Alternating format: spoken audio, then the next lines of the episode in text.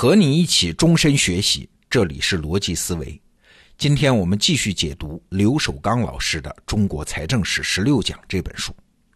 说起税收这个词儿啊，有一句广泛流传的话，叫“唯有死亡和税收是不可避免的”。那既然是不可避免的嘛，大家就会觉得被强迫了，不痛快了，所以没人喜欢交税啊，这是我们的直觉。但是问题来了，税收是越少越好吗？并不是这样啊！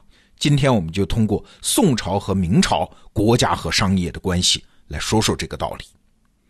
昨天我们说到，中国古代因为重农抑商，国家财政的弹性就很小。那么一旦危机到来，政府开支急剧增长，那麻烦就来了。那宋朝的中后期就遇到了这种危机啊！北方的游牧政权，从早期的辽、西夏到后来的金、蒙古。对宋朝形成了越来越严重的安全威胁。好，那咋办呢？只能扩军备战呢。那钱从哪儿来呢？土地上的收入肯定是不够的了。所以宋朝政府就历史性的把目光转向了工商业。那转向工商业之后，办法无非是这么几个嘛。首先，宋朝政府开放了什么盐呐、铁呀、茶呀、酒啊这种资源性或者是成瘾性商品的控制，允许私人商业力量进入啊。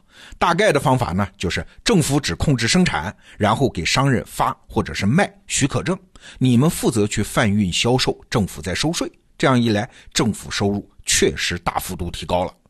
但是啊，这点钱还是不够用啊！不够怎么办呢？宋朝还在中国历史上第一次建立了系统的商业税征收制度。为了征收商业税啊，宋朝政府在上至京城啊，下至县呐、镇呐、渡口啊、集市啊等地，广泛设立征税机构。那征税的范围是无所不包啊，几乎涉及了生产生活全部物品。那你这么一想，广泛征收商业税，那老百姓的负担当然就加重了呀，这是个坏事儿。哎，但是你想到没有？相反，对政府来说，人民也因此变得更重要了呀。政府自然而然的要开始优待民众啊。哎，你可能也听说了，相比于其他朝代，宋朝的一个突出特点就是养民制度特别丰富。按照历史学家侯家驹先生的说法，宋朝已经发展出了从胎养到祭祀，也就是我们现在说的嘛，政府管你是从摇篮管到坟墓的那种全套福利制度啊。老百姓一怀孕，马上就发放粮食补贴；政府抚养弃婴，官办学校、助学、养老、救治贫病啊，丧葬补贴等等。啊，宋朝的荒政制度也比较完善，建立起了粮食储备制度。灾荒到来的时候，甚至是出售官职筹资救济灾民。你看，虽然这种福利它的水平不如现代国家高啊，但是现代福利国家的基本样子，中国的宋朝那可是具备了的呀。我们从一千年后去看宋朝，容易把它美化啊，把我们刚才说的所有这些看成是统治者的善良愿望的结果。其实不然啊！你针对什么收税，政府当然就要治理什么。重税这当然本身是恶政啊，但是你有没有想到呢？在一段时间里去看，有的时候重税啊，它也是善治的原因。当然了，历史是后来没有给宋朝人足够的时间啊，蒙古人的铁蹄还是中断了这个过程。好了，将近一百年后，赶走了蒙古人之后，朱元璋建立了明朝。在朱元璋看来，宋朝之所以灭亡，就是因为朝廷广泛征税，简直就是横征暴敛，造成民不聊生，这才被蒙古人灭亡。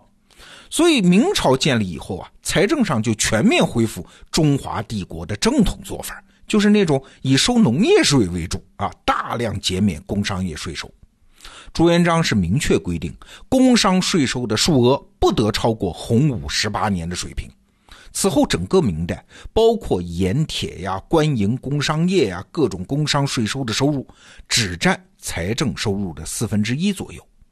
那相比之下，宋朝的工商业税已经超过了农业税啊，很有现代国家的样子，已经是政府的主要收入啊。好了，我们来看明朝，工商税很低，这会不会促进明朝工商业的大发展呢？哎，你说的对，确实促进了。到了明朝的中后期啊，工商业发展非常繁荣，多个工商业城镇兴起，商品种类非常丰富，民间也因此普遍富裕啊。尤其是哪儿啊？长江中下游，当时所谓江南地区，民间的富裕程度非常高。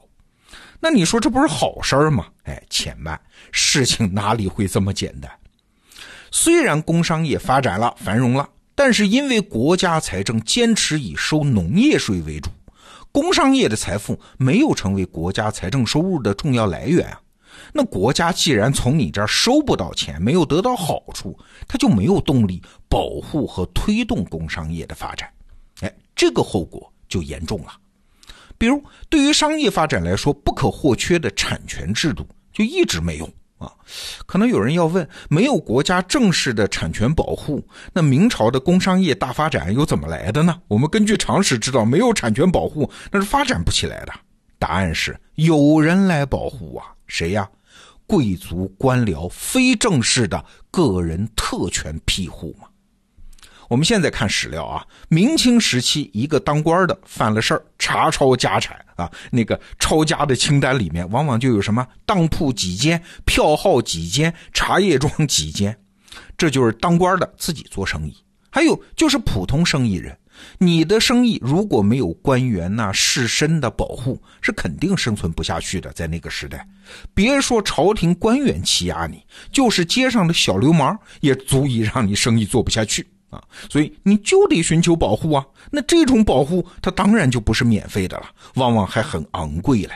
于是，大量的工商业财富流到哪儿去了？就是流到贵族官僚手中。国家所得因为不收税嘛，所以所得很少。